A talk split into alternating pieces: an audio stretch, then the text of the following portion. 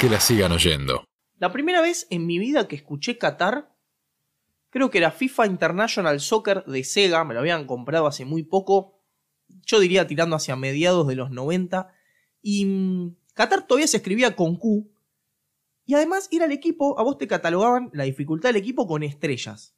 Y además eran cinco estrellas y podían crecer de media en media. Creo que Qatar tenía media estrella, era el peor equipo de todos. Y creo que como nos pasó a muchos, el fútbol fue nuestro eh, gran docente de geografía. Pero hoy Qatar por ahí no significa otras cosas, ¿no? Qatar para mí significa Qatar Mundial Sub-20 1995. Exactamente, más o menos por el mismo tiempo. Muy bien, Eh, bien la referencia. Exacto, sí, eh, coincidió el juego con eh, el Mundial, o el Mundial con el juego, o por ahí. Sí, ¿y quién te dice que además no hubo una especie de arreglo? No estaban todos los países, por ejemplo, Bahrein, por nombrar uno más o menos de la zona.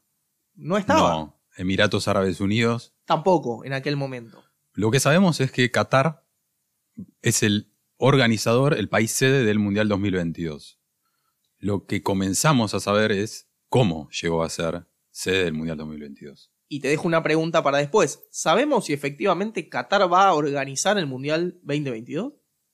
¿Vos crees que la FIFA le va a sacar el Mundial a Qatar, que es el principal proveedor de dineros en el mundo del fútbol? No, no hablo tampoco de sacar, pero en el último tiempo circuló la versión y entendemos, vos más que yo todavía en lo que tiene que ver con la geopolítica del fútbol, eh, la posibilidad de rotar los mundiales 22 y 26, darle la sede a Estados Unidos, Canadá y México, supuestamente más preparados ahora, y dejar el de Qatar para más adelante. Pero bueno, están sucediendo cosas que igualmente no son ajenas a, muchas de las que pasaron en distintas organizaciones de la FIFA. Recordemos que en la Argentina se jugó un mundial en plena dictadura, con lo cual nada nos llamaría la atención respecto de otras sedes organizativas. Lo que creo es que si hay alguien o algunos países interesados en que Qatar no sea el mundial, sede del Mundial 2022, es Estados Unidos e Inglaterra. Eh, pero sobre todo Estados Unidos, que ya tiene el Mundial 2026. ¿Por qué? Digamos, y bueno, quedó claro con lo que se conoció como FIFA Gate, que eh, corrió detrás de los dirigentes que no votaron a Estados Unidos como eh, sede del Mundial antes, en 2018 y 2022. Una especie de cruzada desde la justicia en donde, bueno, nuevamente se pone en el traje de Capitán América y salimos a, a desenmascarar y a defender el mundo siempre y cuando ese mundo no sea hostil a nuestros intereses. Sabemos que la justicia va por un lado y la justicia de la FIFA va por otro lado. La justicia francesa detuvo a Michel Platini, expresidente de la UEFA y vicepresidente de la UEFA, en 2010, que fue el año en el que los dirigentes de la FIFA, el comité ejecutivo de la FIFA, le adjudicó a Qatar eh, la organización del Mundial 2022. De los 22 dirigentes que votaron a Qatar y a Rusia como sedes del Mundial, 16 fueron o sancionados o directamente acusados eh, de corrupción. Sin embargo, como vimos también en lo que tiene que ver dentro del FIFA Gate con el pago de, o los sobornos por derechos de transmisión, ni Qatar perdió la sede, ni las empresas que lograron los derechos los perdieron. De ahí mi pregunta si la FIFA se animará a sacarle el Mundial a Qatar en 2022. ¿Por qué? Porque la FIFA le dio la organización de los Mundiales de Clubes, eh, que jugó hace poco River, que jugó San Lorenzo, como equipos argentinos, en 2019 y 2020. Porque la Comebol invitó a Qatar a jugar la, la pasada Copa América, porque Qatar Airways es el principal sponsor de la Comebol y porque Qatar Airways está llegando también a Argentina como principal patrocinador en la camiseta de Boca con una parte no oculta detrás de ese sponsoreo que son constructores de estadios, básicamente los cataríes, y está la idea del presidente de Boca, Daniel Angelici, de hacer una nueva bombonera. Eso a futuro se puede vincular la llegada de Qatar Airways como sponsor de Boca. Ahora, nosotros escuchamos muy poco sobre Qatar adentro de una cancha, pero afuera en lo que es el universo del fútbol es impresionante cómo ha crecido su influencia en distintos ámbitos, ¿sí? No- lo que tiene que ver con sponsoreo, organización de eventos y también con las distintas influencias para, para tratar de imponer sus propios intereses. Digo, ¿no? Estamos hablando de un país que no llega a 3 millones de habitantes, que tiene un tamaño muy pequeño y que sin embargo cada vez crece más dentro del universo del fútbol. Crece con la adquisición de clubes. Por ejemplo, Leandro Paredes jugó contra Qatar, el jugador de la selección argentina, y de alguna manera estaba jugando contra sus dueños. ¿Por qué? Porque Leandro Paredes juega en el PSG. Y el PSG fue comprado eh, después de una reunión entre Platini, eh, el entonces presidente Nicolás Sarkozy de Francia, y el jeque Altani, días antes de la adjudicación de Qatar 2022, eh, compraron, Qatar compró el PSG. Una especie de paquete, digamos. Sí, qué beneficio le trae comprar clubes? Es una gran vidriera, pero no es el único club que el gobierno de Qatar es dueño. Tiene un club en la tercera división de Bélgica y en la eh, eh, tercera división de España, el Centro Cultural Leonesa. ¿Por qué compra estos clubes? Porque Qatar desde 2004 tiene un plan maestro para llegar incluso antes de que fuera adjudicado como sede del Mundial, para que su selección juegue bien, comience a jugar de, de una manera dinámica, de una manera atractiva, y poco a poco lo está logrando. De hecho, en 2019 ganó por primera vez la Copa Asiática, eh, con un registro goleador, con un registro de un solo gol en contra, de muchos goles a favor, eh, y hay detrás de eso mucho dinero y también eh, idea. ¿Por qué? Porque entrenadores de la Masía, por ejemplo, Barcelona, trabajan hoy en la Academia Spire, que según Xavi Hernández es la NASA del fútbol. Si hablábamos de las relaciones entre PSG, Francia, UEFA, Mundial de Qatar, no podemos olvidar también a Barcelona. Barcelona rompió totalmente la tradición de, no tener sponsor en la camiseta, en el pecho de la camiseta, con Qatar Airways. Hay una salvedad, antes tenía UNICEF, pero vamos a ponerle que UNICEF es una cuestión benéfica. ¿Y después tuvo Qatar Foundation? ¿O me parece a mí? Tuvo Qatar Foundation, sí. De hecho, eh, cuando tuvo la, publicidad, Johan Cruyff, que es como la, voz del, dios, de la voz del catalán, de los catalanes, de los holandeses, la voz del Barcelona, dijo, pasamos de ser más que un club a un club más. Y además eh, fue interesante cómo lo fueron haciendo pasito a pasito. No fue de una, sino arrancamos con UNICEF. ¿Quién te va a criticar UNICEF? Bueno, después ya metemos una fundación Qatari. No deja de ser una fundación. Y después, ya tercero, tiramos la casa por la ventana.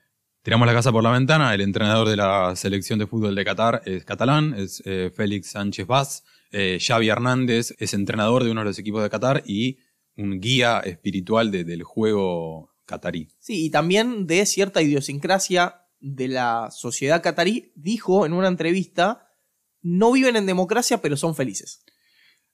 No viven en democracia y a los que reciben, sobre todo a los trabajadores de Nepal, de India, los someten a un régimen eh, casi esclavo, les sacan el pasaporte, eh, lo ponen a trabajar a 50 grados al pleno sol y empiezan a morir. Esas personas, obviamente, eh, según Amnistía Internacional, hasta ahora, desde que se comenzaron a construir eh, todo lo que es eh, infraestructura para el Mundial, murieron 2.000 personas, pero calcula que van a morir el doble. 2.000 personas más, 4.000 en total. Por ahí FIFA no tiene el mail de Amnistía Internacional como para preguntarle qué onda, no sé, digo, porque no es tan difícil por lo menos dar cuenta hoy en día de la situación que están atravesando los trabajadores en Qatar por esta misma situación. Ahora, si nosotros imaginemos que tomamos el lugar de nacimiento como un hecho natural, diríamos que para la formación de la selección qatarí mm, sería una planificación sintética. Qatar pasó de copiar al fútbol sudamericano, pasó de, traer, de, llevar entrenadores de Brasil y, y de Uruguay, sobre todo, Jorge Fossati, un entrenador que dirigió a muchos equipos de Argentina, dirigió a la selección de Qatar. Eh, de hecho, tuvo 18 entrenadores eh, sudamericanos en su selección y su goleador histórico se llama Sebastián Soria, nació en, Paysandú, eh, Uruguay, y es no solo el goleador histórico de la selección de Qatar, sino el que más partidos jugó. Hizo un trasvasamiento de los sudamericanos, evidentemente Sudamérica está quedando al margen del fútbol cada día más, eh, lo vemos con los torneos que participan equipos sudamericanos, más lejos de los europeos, y dijo, vamos a ir por el fútbol de, diseño, por el fútbol catalán, por el mejor fútbol que se jugó en la historia quizás, el Barcelona, bueno, vamos a eh, trabajar. Ahora, el Barcelona tuvo muchos jugadores africanos, eh, Samuel Eto'o, Yaya Touré, ahora Dembélé, etcétera, etcétera. ¿Qué vamos a hacer entonces? desde la academia Aspire, una academia, bueno, vamos a mandar a cazadores de talentos, justamente, a los países más pobres de África a reclutar menores de edad y a llevarlos a, la academia, a la NASA del fútbol, a prepararlos para que sean jugadores de elite el día de mañana y para que puedan competir eh, en Qatar 2022 en fútbol. No es la primera vez que lo hace en un deporte. De hecho, hay selecciones de handball que no hay cataríes, básicamente. En futsal. En futsal. Es bastante notorio eso. Vos decías, se van quedando afuera respecto, digo, los sudamericanos. Y sin embargo, Conmebol suscribe un acuerdo, vos mencionabas el de Boca, eh, pero la propia Conmebol ahora acuerda con Qatar como principal sponsor. y no es casualidad que sea invitado a la Copa América del 2019 y también a la de 2020. ¿Y crees que fue casualidad que haya aparecido Qatar como sede de el Boca River de la Libertadores 2018 antes posible, de Madrid? Como posible sede antes de Madrid. No es casualidad.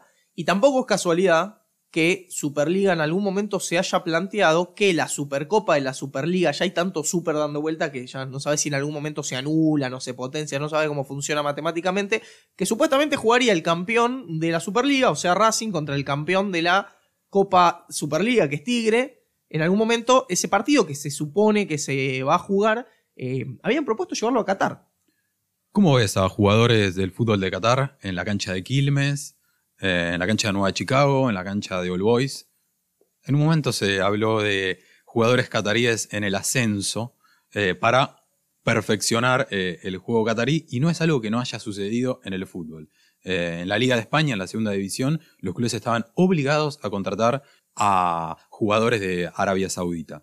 Porque, bueno, habían firmado un acuerdo con la Liga de España, con el presidente Javier Tebas, que es el principal asesor de, la Superliga y del gobierno de Macri, Javier Tebas. Sí, ya sabemos cuáles son los modelos que van copiando en nuestro fútbol actual. Bueno, un goleador en Qatarí en Quilmes suena una buena historia. Y además decíamos, ¿no? La selección de Qatar, para nosotros, o por lo menos para mí, el recuerdo del FIFA International Soccer en aquel momento. Y hoy, qué difícil es hablar con todo lo que fuimos mencionando, de Qatar como un país, como un Estado-nación, ¿no? Qué difícil vos decías, ¿cómo ves jugadores cataríes? Y en realidad tampoco sabemos si serían jugadores cataríes o serían jugadores africanos que llevaron a Qatar para poder, no sé, volverlos. Digo, vos mencionabas el Barcelona como juego de diseño y por ahí es momento de hablar de Qatar como un proyecto político-futbolístico de diseño. Eh, futbolistas de laboratorio. Que la sigan oyendo. Que la sigan oyendo.